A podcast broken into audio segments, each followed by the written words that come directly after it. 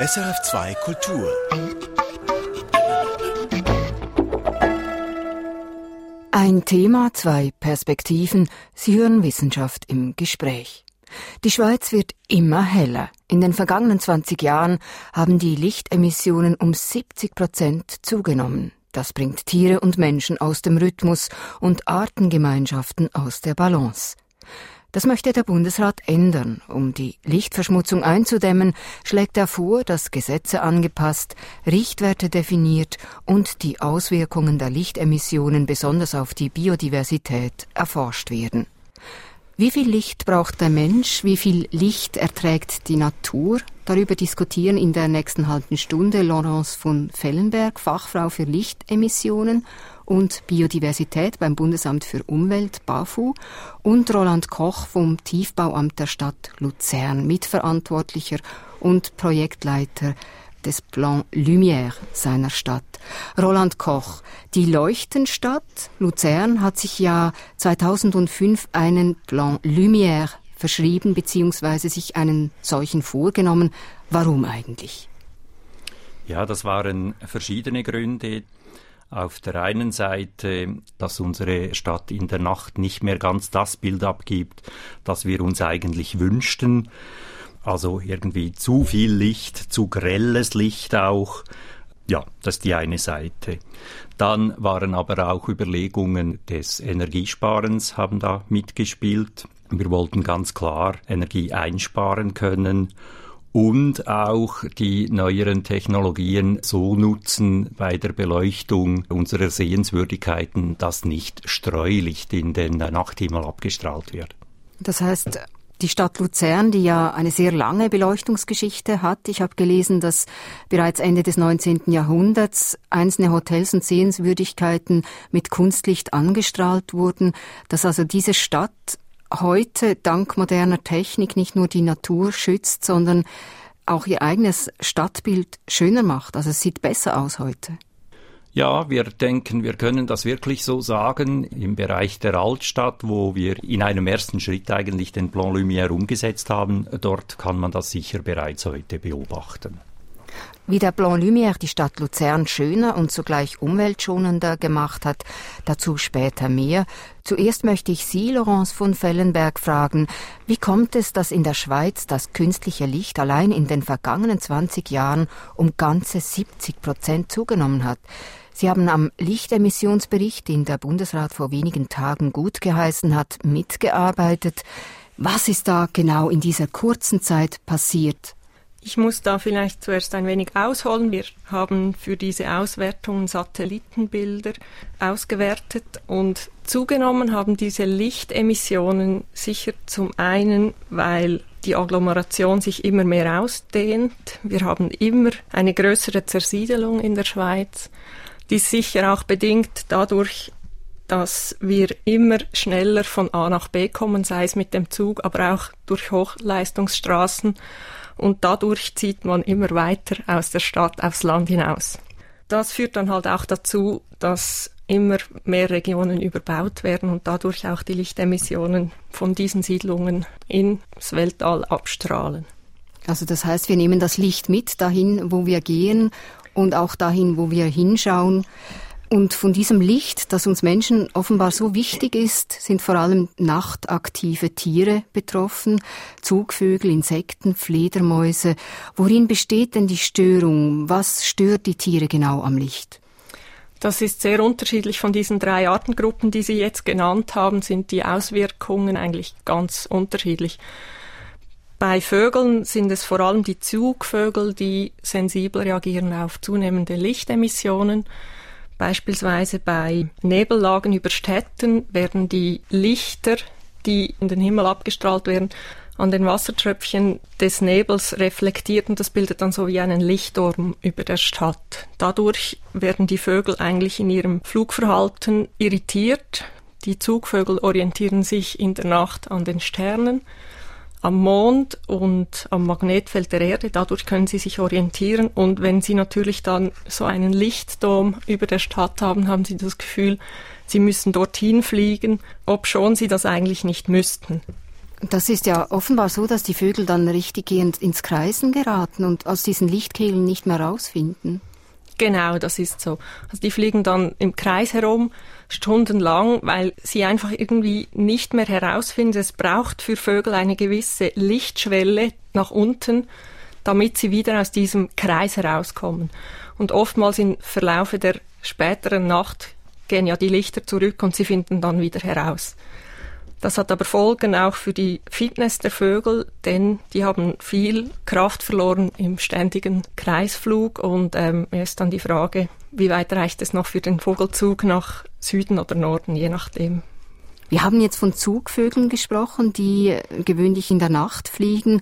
Nun geraten aber auch die Vögel, die am Tag aktiv sind, offenbar aus dem Gleichgewicht. Wodurch stört denn sie das Licht, wenn es länger hell ist? Der eine Effekt ist beispielsweise, wenn Vögel ihre Nester in der Nähe von Straßenlampen haben, die am Morgen auch noch brennen, sie beginnen früher zu singen. Singen hat bei Vögeln oft auch mit Balzverhalten zu tun und mit Paarung. Und das Weibchen, das sie angelockt haben, legt seine Eier früher, was dann dazu führt, dass auch die Jungen früher schlüpfen und das möglicherweise dann für das Weibchen und das Männchen, die Futter suchen für die Jungen, negative Folgen hat, da noch nicht so viel Futter für die Jungen vorhanden sind, weil zum Beispiel die Insekten noch nicht so aktiv sind in der Jahreszeit. Wenn Sie jetzt von Insekten sprechen, Laurence von Fellenberg, die haben ja auch ihre liebe Mühe mit dem Licht. Das kennen wir alle, wenn die um Straßenlaternen zum Beispiel kreisen. Die verbrennen ja nicht alle. Was passiert mit denen? Die fliegen halt um diese Leuchten herum. Irgendwann wird die Leuchte vielleicht abgestellt oder sie finden aus einem anderen Grund wieder aus diesem Teufelskreis hinaus. Und möglicherweise sterben sie auch an Erschöpfung und nicht nur, weil sie in die Flie Lampe fliegen und darum verbrennen. Das heißt, die Energievorräte sind minimiert. Das hat dann wiederum Auswirkungen auf das Paarungsverhalten, die Nahrungsaufnahme ganz grundsätzlich, denn wenn sie in der Nacht ständig um die Lampen herumfliegen, suchen sie ja keine Nahrung, sondern ähm, fliegen dort irgendwie desorientiert herum. Und die Nahrungsaufnahme spiegelt natürlich sich dann im ganzen weiteren Zyklus des Lebens, indem sie eben sich nicht zeitlich richtig paaren, und die Eier auch nicht ablegen können. Ich habe in Ihrem Bericht zuhanden des Bundesrats gelesen, Laurence von Fellenberg, dass an einer Straßenleuchte allein in einer Nacht 150 Falter getötet werden. Das ist leider so, ja. Und wenn man das hochrechnet auf die ganze Schweiz mit den sehr vielen Straßenlampen, da kommt man natürlich schnell auf Millionen von getöteten Insekten.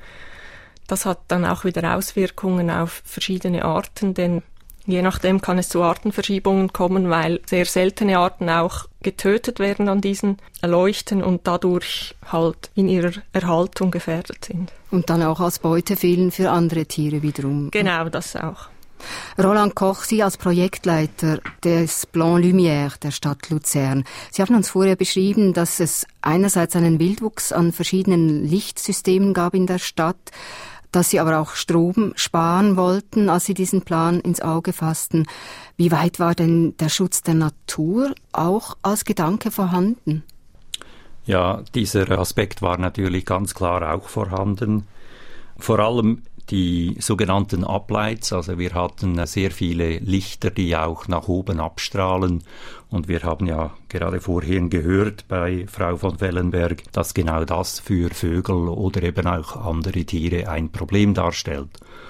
Und solche Lampen, die sind systematisch ersetzt worden und in unseren Reglementen und Richtlinien, die wir erlassen haben im Zusammenhang mit dem Plan Lumière, haben wir auch ganz klar die sogenannten Uplights verboten, wenn man so sagen will.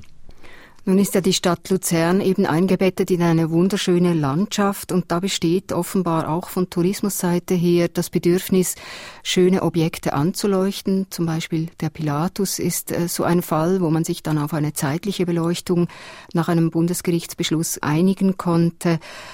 Wie handhaben Sie das? Also ich kann mir vorstellen, das ist ein bisschen eine Quadratur des Kreises. Man möchte zeigen, wie schön die Stadt ist, wie schön die Landschaft ist. Man möchte es natürlich möglichst lange zeigen, nicht nur wenn es natürlich hell ist.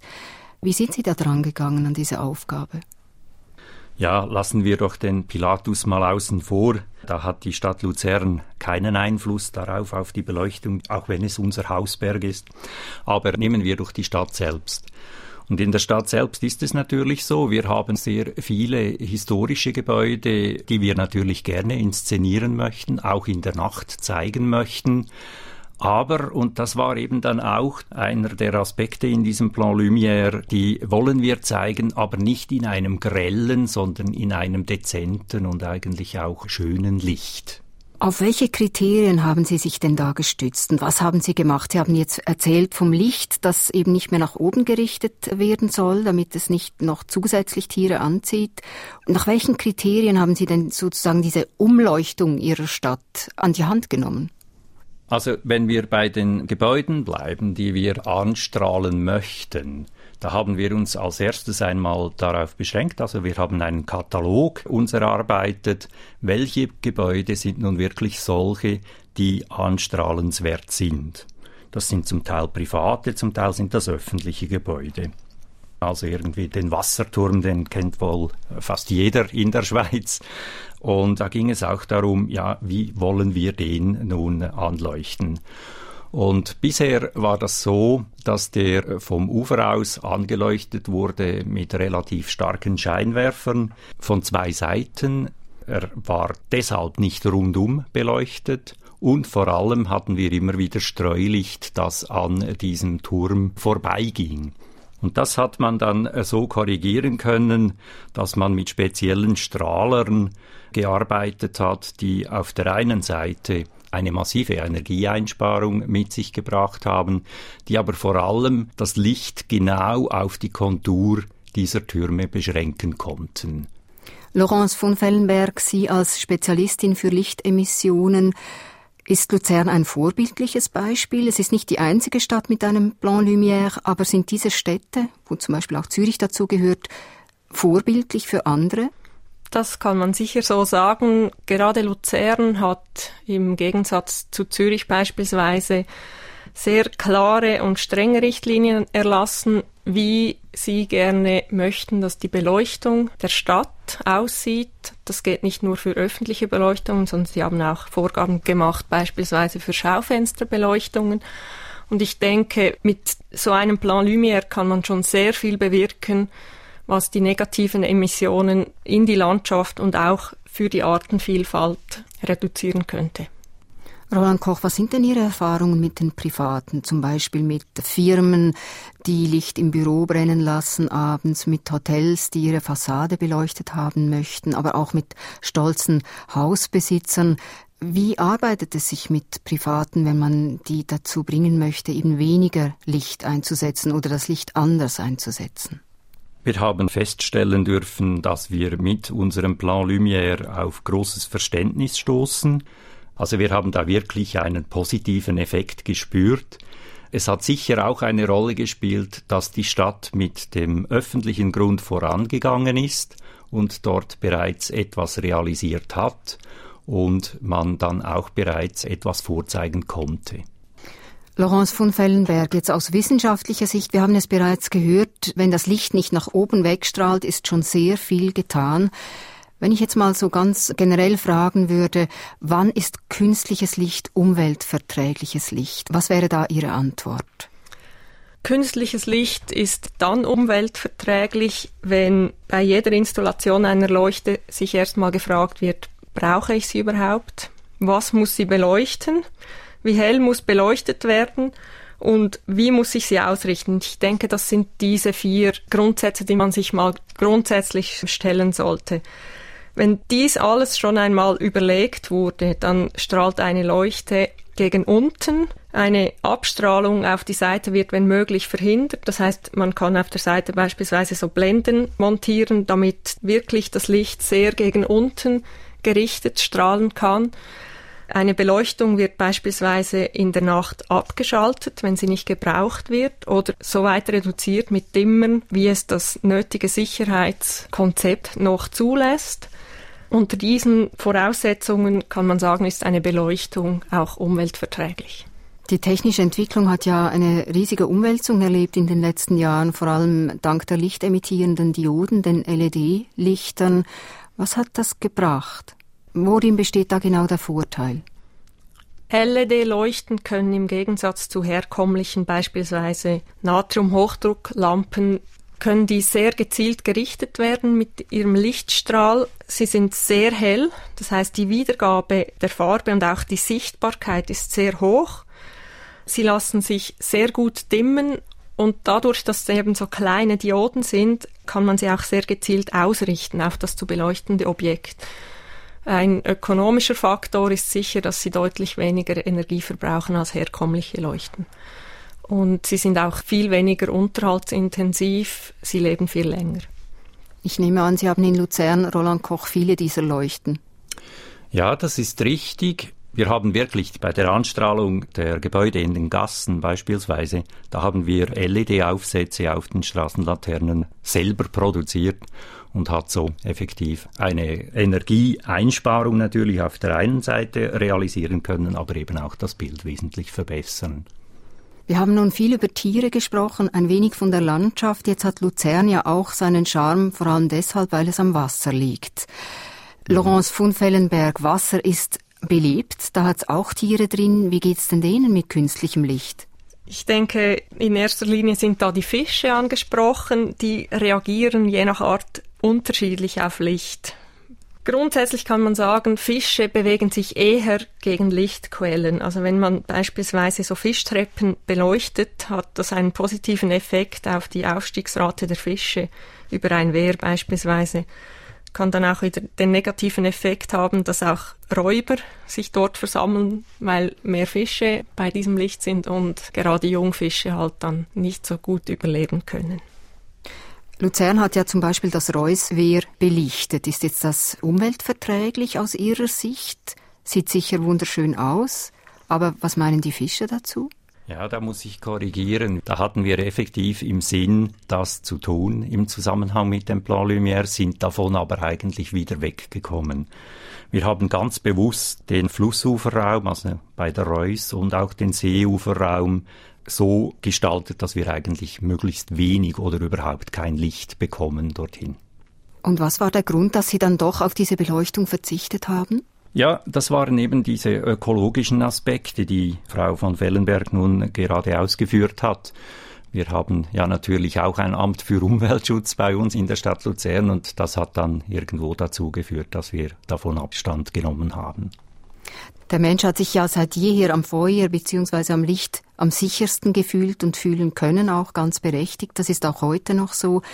Wie kann man solche Bedenken eben der Sicherheit, dass die nicht mehr gewährleistet ist, wie kann man die zerstreuen? Also ich denke, ein ganz wesentlicher Aspekt in diesem Zusammenhang ist der Wechsel zwischen dunkel und hell. Und es spielt eine ganz, ganz große Rolle, ob wir jetzt in einem äh, an sich schon beleuchteten Raum eine etwas dunklere Ecke haben, die wir dann zusätzlich ausleuchten müssen. Wenn aber schon die Gesamtbeleuchtung eigentlich etwas dezenter ist und man nach Möglichkeit eben auf diese Hell-Dunkel-Wechsel verzichten kann oder diese zumindest minimieren kann, dann ist auch dem Sicherheitsaspekt ganz sicher Genüge getan. Ich denke, das ist sicher eine der Lösungen. Es soll dabei auch geschaut werden, beispielsweise oft stehen zwei Leuchten relativ nahe beieinander und dann hat es einen größeren Abstand. Ist es nötig, dass diese zwei Leuchten nahe beieinander stehen? Nimmt man sie nicht vielleicht besser regelmäßig auseinander und leuchtet dann das Ganze regelmäßig aus? Dafür hat es nicht extreme Überschneidungen der Lichtkegel, was dann wieder zu extrem hellen Bereichen führt. Dies beispielsweise oder auch indem man vielleicht versucht, sehr zu fokussieren, auch darauf, was beleuchtet werden soll, beispielsweise ein Gehweg, der auch das Sicherheitsbedürfnis dann befriedigt, der kann sehr gut beleuchtet werden, auch wenn man schaut, dass rundherum dunkel bleibt. Das hat ja zum einen mit psychologischen Faktoren zu tun, aber auch mit äh, wirklich körperlichen, dass das Auge eben Probleme bekommt mit der Wahrnehmung, wenn es ständig wechselt zwischen dunkel und hell. Ein anderes Problem, das der Mensch hat mit Licht, denn er hat tatsächlich auch Probleme mit dem Licht, ist das der Zeitgebung. Laurence von Fellenberg, was können Sie uns denn erzählen darüber, wie zu viel künstliches Licht auf den Menschen einwirkt? Der Mensch hat sich in der Evolution und der Körper insbesondere eigentlich an das natürliche Tag-Nacht-Verhältnis gewöhnt.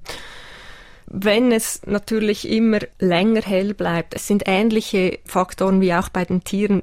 Bei uns hat es nicht so große Auswirkungen aufs Überleben, sondern vielmehr eigentlich dadurch, dass es zu Schlafstörungen kommt. Der sogenannte zirkadiane Rhythmus, das ist eben derjenige, der sich ans Tag-Nacht-Verhältnis angepasst hat, der kommt durcheinander und darum sind eben solche Schlafstörungen beispielsweise beim Menschen, die auftreten. Laurence von Fellenberg, Sie haben in Ihrem Bericht, den Sie zusammen mit anderen Experten zuhanden des Bundesrats geschrieben haben, vorgeschlagen, dass man rechtliche Anpassungen machen soll, wie eben mit Licht umgegangen wird, was erlaubt sein soll, was nicht. Dann auch, dass der Bund Richtwerte definiert, welche Lichtmengen verträglich sind, welche nicht. Und auch, dass Gemeinden oder eben Kantone auch Hilfe erhalten. Da möchte ich Sie gern fragen, Roland Koch. Sie haben schon Erfahrung mit einem Plan Lumière in der Stadt Luzern. Hätten Sie mehr Hilfe gebrauchen können? Sie sind da Vorreiter mit Ihrem Konzept. Hätten Sie mehr Hilfe gebrauchen können und wie hätte die denn aussehen müssen? Ja, das ist schwierig, diese Frage so zu beantworten.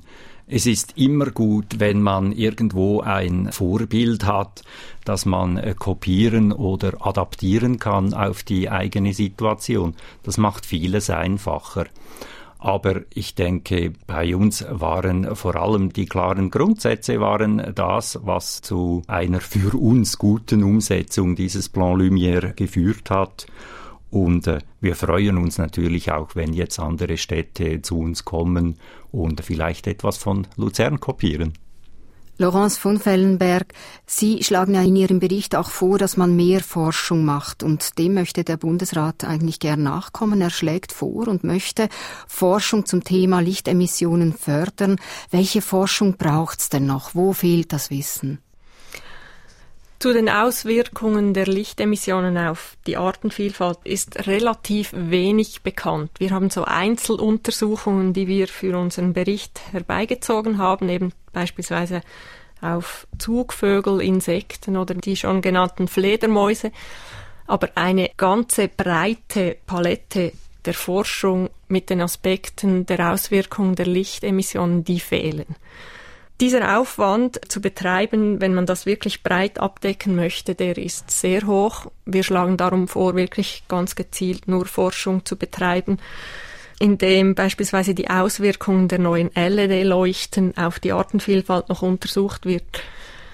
Erste Untersuchungen zeigen, dass LED-Leuchten massiv weniger Insekten anziehen, weil sie weniger UV-Anteil haben. Aber es ist nicht ganz klar wissenschaftlich belegt, ob diese Auswirkungen tatsächlich so sind. Das heißt, wenn man jetzt großflächig auf LED setzt und irgendwann merkt, hm, das ist doch mehr schädlich als nützlich für die Artenvielfalt, ja, dann geht man da natürlich in eine falsche Richtung. Also man muss noch schauen, ob es nicht unerwünschte Nebenwirkungen hat, sozusagen. Ja, genau.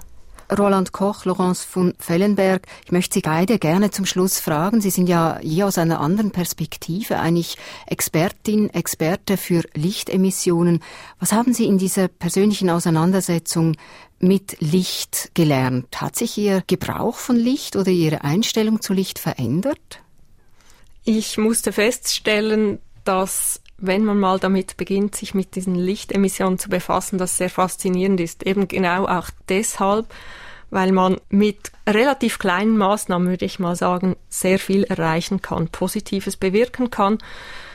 In meinem täglichen Leben hat sich nicht sehr viel geändert, denn ich lösche das Licht, wenn ich einen Raum verlasse, bereits heute oder ich lasse meine Treppenhausbeleuchtung beispielsweise nicht brennen, wenn ich nicht dort bin.